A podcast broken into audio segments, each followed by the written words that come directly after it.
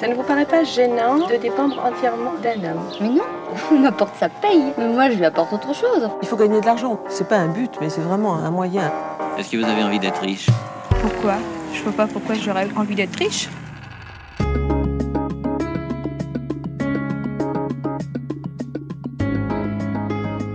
Vous connaissez le mythe de la femme dépensière Il nous colle à la peau. D'une certaine façon, il n'est pas complètement faux. Pendant longtemps, ce sont les femmes qui ont géré l'argent et donc les achats pour le foyer, la nourriture, les vêtements. En bonne mère de famille, pourrait-on dire. Cela concernait la majorité des femmes. Mais l'image qui reste attachée à la figure féminine, c'est plutôt celle de la courtisane, entretenue par le galant, qui lui fournit de quoi se pomponner pour se présenter sous ses meilleurs atours. Ce qui concernait en fait une minorité de femmes. Les clichés ont la vie dure. Deux tiers des Français pensent encore aujourd'hui que les femmes sont plus dépensières que les hommes lorsqu'il s'agit de shopping.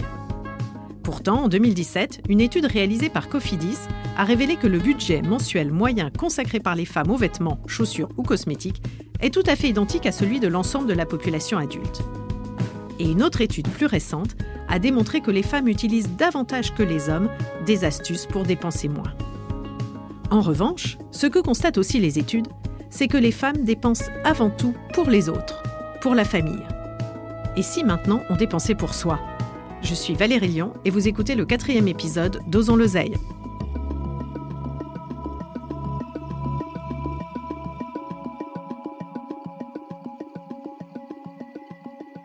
Il y a eu à un moment donné, je pense, une évidence de pourquoi je le faisais et de ce que ça allait m'apporter et que du coup, euh, que c'est un truc que j'avais jamais fait toute ma vie de mettre euh, cet argent-là pour moi. Je me suis dit non mais là, tu peux te permettre ça et ça va vraiment valoir le coup, donc vas-y.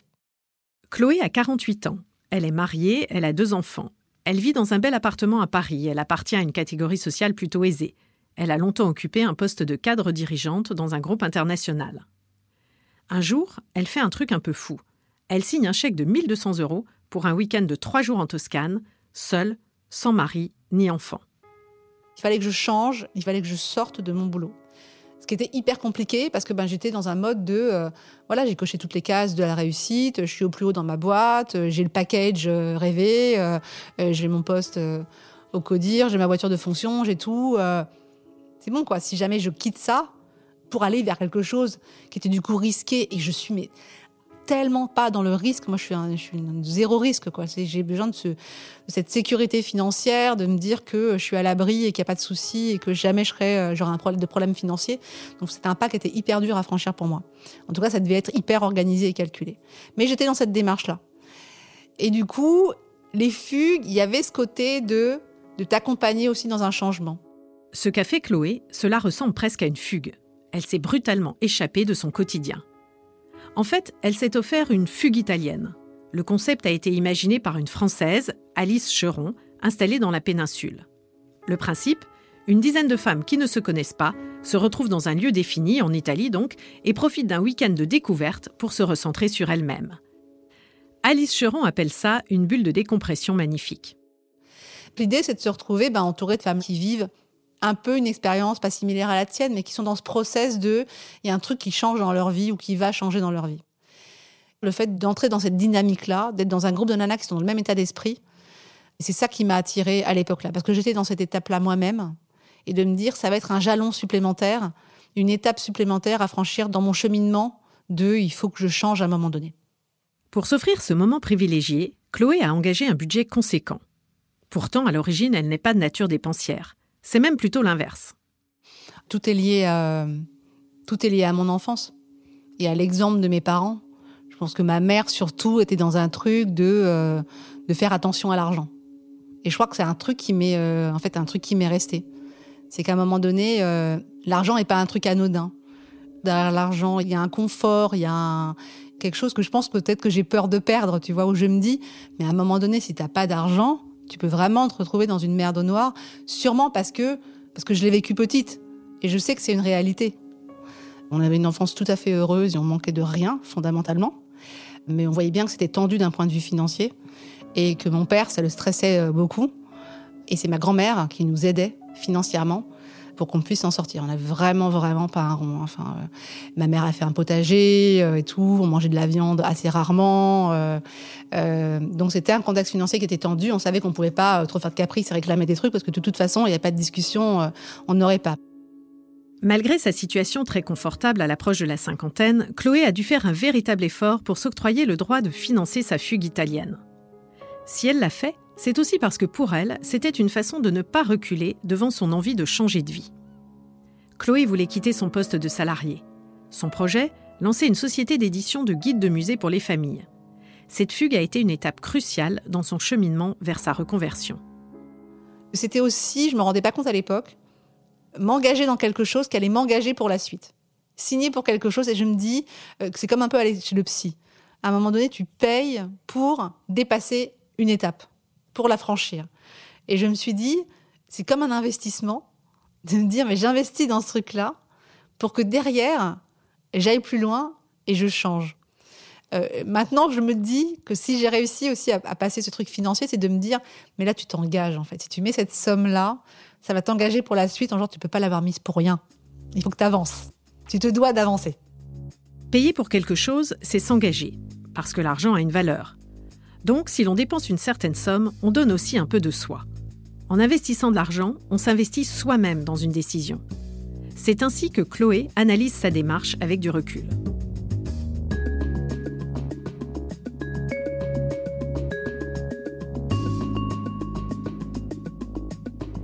Marie-Claude François Logier est psychologue clinicienne et autrice de deux livres sur notre rapport à l'argent. Elle va dans le sens de Chloé en expliquant que derrière la symbolique de l'achat, il y a avant tout le principe de l'échange. Le donnant-donnant. Je donne quelque chose pour avoir autre chose en retour. Quelque chose que je désire. Une manière de communiquer avec l'autre, psychologiquement. Hein. Euh, c'est j'achète, je ne donne pas, j'achète, je paye avec peut-être ce que j'ai gagné, et en retour, j'ai un objet que je désire. C'est l'échange. Mon désir va être réalisé parce que j'achète. Et j'ai le droit de le faire. J'ai droit aussi à me faire plaisir en échangeant avec l'autre. L'autre me donnera ce dont j'ai envie, ce dont j'ai le désir. Elles ont droit au désir aussi. Elles, ce sont les femmes, bien sûr, parce que le poids de l'histoire et de la société patriarcale les a conditionnées à ne pas s'autoriser à dépenser pour elles-mêmes, ni à assouvir leurs désirs au XXe siècle, c'était beaucoup plus difficile pour une femme de s'octroyer la satisfaction d'un désir. Elles avaient d'abord l'idée, euh, disons en grande partie, de œuvrer pour le foyer, de gérer pour le foyer et éventuellement, s'il restait quelque chose, on pouvait penser à soi, mais c'était quand même très rare. Beaucoup de femmes ont eu tendance à s'oublier en tant que personne euh, pendant euh, une grande partie du XXe siècle.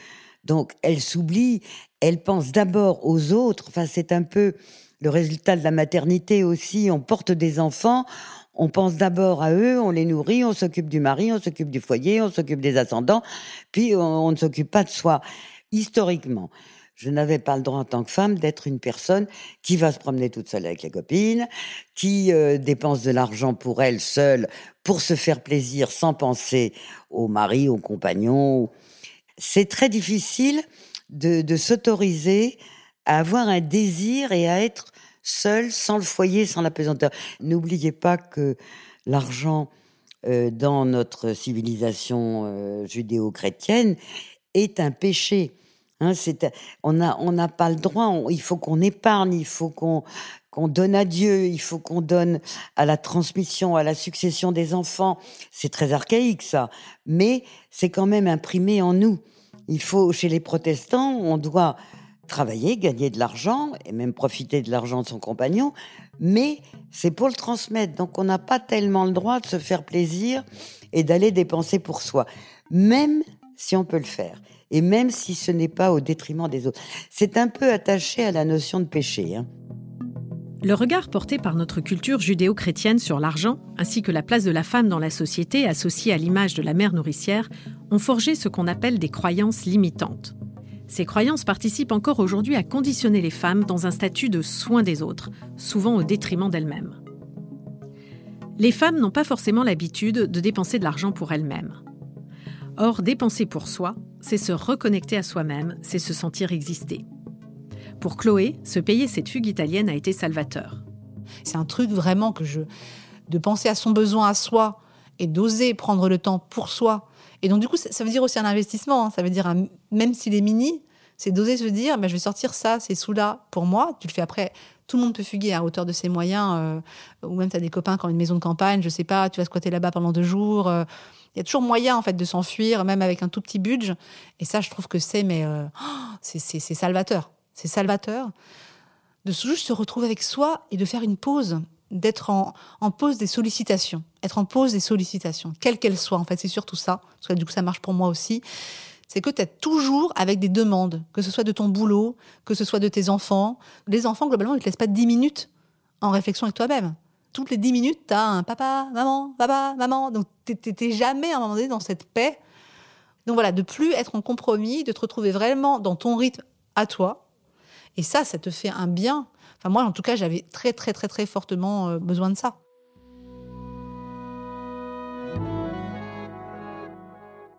Il est question de se dire, ben moi, je peux, je peux partir en week-end, mais sans culpabilité, et je me fais plaisir, j'existe aussi, je ne suis pas seulement une maman, ou je ne suis pas seulement une amante, ou je ne suis pas seulement une femme. Eh bien, moi, j'existe et je vais en tant que personne, personne à part entière, de genre féminin, mais je suis là et je m'en vais. Mais je m'en vais en assurant la garde du foyer, en confiant les bébés à qui il faut, enfin, en étant très prudente. Mais je me fais plaisir. Il y a un, désir d'évasion euh, du foyer et peut-être de la contrainte qu'entraîne le foyer, mais ce que nous avons toutes, mais qu'à un moment, on a envie de prendre l'air et de ne plus s'oublier comme on le faisait avant. À quoi cela sert-il de dépenser de l'argent pour soi? Eh bien, cela sert à s'affirmer et à se sentir libre. Chloé raconte qu'elle est rentrée de son séjour italien avec une force extraordinaire. Elle dit même qu'elle a eu l'impression d'avoir un super pouvoir. C'est grâce à cette fugue, entre autres, qu'elle a réalisé son rêve en lançant sa nouvelle activité.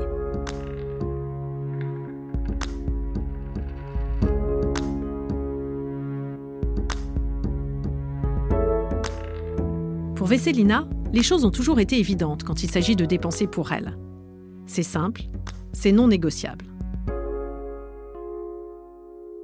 Est-ce qu'il y a des choses que j'ai envie de m'offrir? Par exemple, un voyage, par exemple, une formation, euh, une cotisation euh, dans une association, une cotisation sportive. Je fais de la danse, par exemple. Donc, ce genre de choses, ce n'est pas négociable. Ce ne sont pas des dépenses euh, supplémentaires ou complémentaires ou extra. Ce ne sont pas des extras.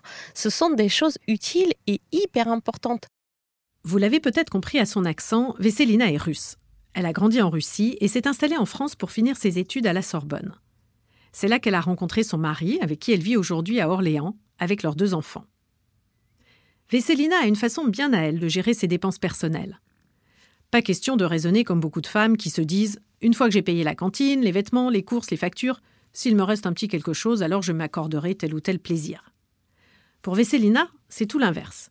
Elle analyse d'abord ses propres besoins en même temps que ceux de ses enfants bien sûr, et ensuite elle s'organise pour rassembler les ressources nécessaires. Je vais peut-être ne pas m'acheter des vêtements. Ça fait deux ans que je n'ai pas acheté de vêtements, par exemple. Et c'est OK, mais je me suis payé des formations. Donc, en fait, c'est comme si c'était des vases communicants, finalement. Effectivement, il y a de rentrée de l'argent et il y a une sortie, certes. Mais c'est toujours des choix. On peut faire des choix pour d'abord pour les autres et fonctionner avec le reste pour soi. Et on peut se dire non, pour moi, il y a des besoins qui sont non compressibles.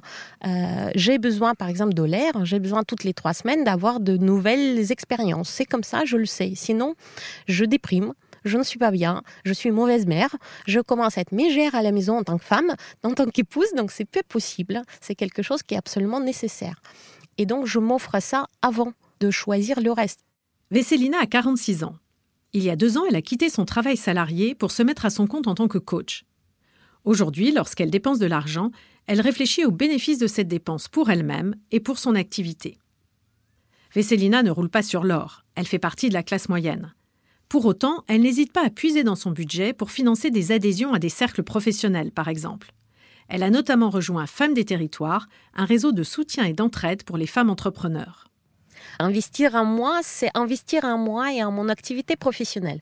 Pour mon activité, les réseaux, c'est extrêmement important. C'est le seul moyen aujourd'hui, le seul vrai moyen de développer l'activité sans dépenses publicitaires. C'est le réseau, c'est les liens. Donc effectivement, aujourd'hui, Femmes des territoires, c'est 60 euros annuels. C'est pas une grosse dépense. Euh, aujourd'hui, il y a des réseaux bien plus chers, mais c'est une dépense nécessaire. Là, c'est vraiment quelque chose qui donne de les liens, le soutien, euh, le développement de compétences, le sortie d'isolement, parce qu'il y a aussi ça. Et justement, la compréhension qu'il existe d'autres paradigmes, d'autres modèles, euh, y compris dans l'entrepreneuriat, y compris dans les visions personnelles de la vie. Je fais partie aussi d'un autre réseau qui est franco-belge qui s'appelle Push and Plug et qui est plus cher, beaucoup plus cher, 400, euh, aux environs de 500 euros annuels. Donc ça, c'est un réseau plus important au niveau investissement. Il y a des choses dans lesquelles je dépense beaucoup d'argent, par exemple dans les voyages. Euh, c'est quelque chose dont j'ai absolument besoin pour mon activité professionnel, j'ai besoin d'avoir de l'inspiration, j'ai besoin d'avoir d'autres choses. Euh, et évidemment, c'est prendre soin de moi, puisque ce sont des souvenirs, ce sont des balades, c'est de l'air, c'est des choses, des belles choses que je vois, euh, ça me donne envie de vivre. C'est tout simplement ça. C'est-à-dire que je, je me réveille le matin et je suis contente d'être là. Derrière le fait de dépenser de l'argent pour soi, pour des moments ou des expériences qui nous font du bien, pour atteindre ses objectifs ou réaliser ses rêves, il y a encore une fois l'idée d'exister, d'être sujet, acteur de sa vie, de la vivre pleinement en suivant son chemin. Mais pour faire des choix et accepter d'y consacrer de l'argent, encore faut-il croire en soi et en sa propre valeur. C'est ce que dit la psychologue Marie-Claude François Logier. Investir en soi, c'est d'abord croire au départ qu'on a, euh, qu'on vaut quelque chose. Alors là, dans certaines thérapies, il y a des femmes, quel que soit leur âge, qui considèrent qu'elles ne valent rien qu'elles ont été euh, dévalorisées, par exemple, par leur père. Mais le fait d'avoir été non valorisées dans le regard du père dans l'enfance est une catastrophe. Ça, je suis euh, formelle là-dessus. On a toutes besoin de gratitude et de reconnaissance de la part de l'autre. Et la première reconnaissance, c'est celle du père. D'ailleurs, euh, les femmes qui, alors à n'importe quel âge, font ce qu'on appelle des dépenses compulsives, en général dans les vêtements, euh, dans le maquillage, dans le parfum, enfin dans tout ce qui est l'apparence, c'est pour combler une faille qu'on appelle narcissique de soi-même, c'est-à-dire j'ai été élevé dans l'idée que je ne vaux rien, mais peut-être qu'en m'habillant avec euh, les vêtements X, euh, je vaudrais davantage. C'est très inconscient.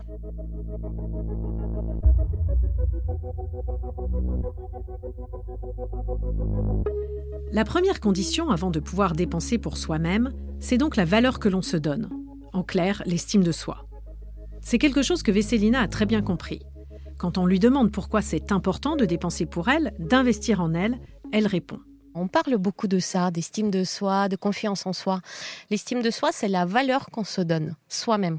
C'est la valeur qu'on considère être à l'intérieur de nous sans qu'on fasse quoi que ce soit. La valeur qu'on se donne, c'est aussi la valeur que les autres vont nous donner. Donc si on investit en soi, généralement, les autres ont envie de nous payer plus. C'est étonnant, mais quand on commence à investir en soi, par exemple en formation, c'est là où les opportunités s'ouvrent c'est là où les clients commencent à payer plus cher. C'est là où ils considèrent que nos tarifs finalement ne sont pas aussi élevés. Première étape donc, se dire que l'on vaut quelque chose et que l'on peut donc investir sur soi. C'est valable. Deuxième étape, avoir la faculté d'analyser ses propres besoins.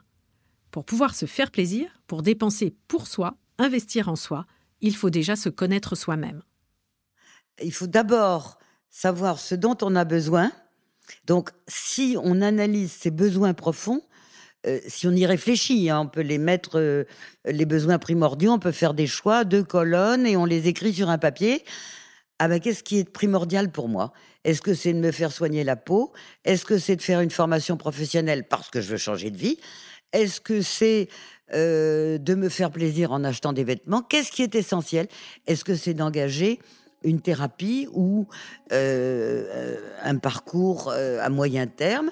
Alors, je choisis et après, je fais une autre colonne où sont mes ressources, comment je vais gagner de l'argent pour le faire? Bon, c'est pas aussi facile, bien sûr, d'arriver à trouver les ressources, mais on y arrive quand on sait que on veut quelque chose profondément qui va vous redonner, euh, je dirais, une intégrité de soi.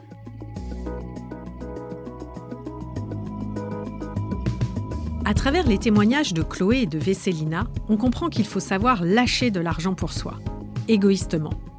Ce n'est pas évident, les femmes n'y ont pas forcément été habituées, mais c'est une façon de reconnaître l'importance qu'on s'accorde à soi-même.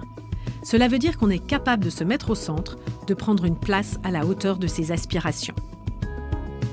Dépenser pour s'offrir un temps de réflexion ou de décompression, se payer une formation, un accès à des réseaux professionnels ou business, se consacrer à une activité physique ou créative, s'offrir une aide, autant de dépenses profondément utiles.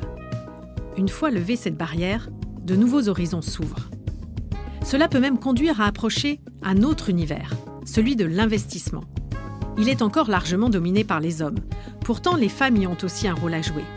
Car investir, c'est une façon d'agir sur le monde. Et ça, je suis certaine que ça vous séduit.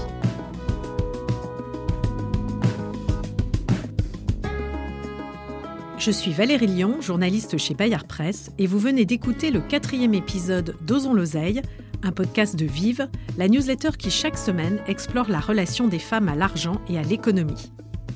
Osons l'oseille est produit par Louis Créative, l'agence de contenu audio de Louis Média.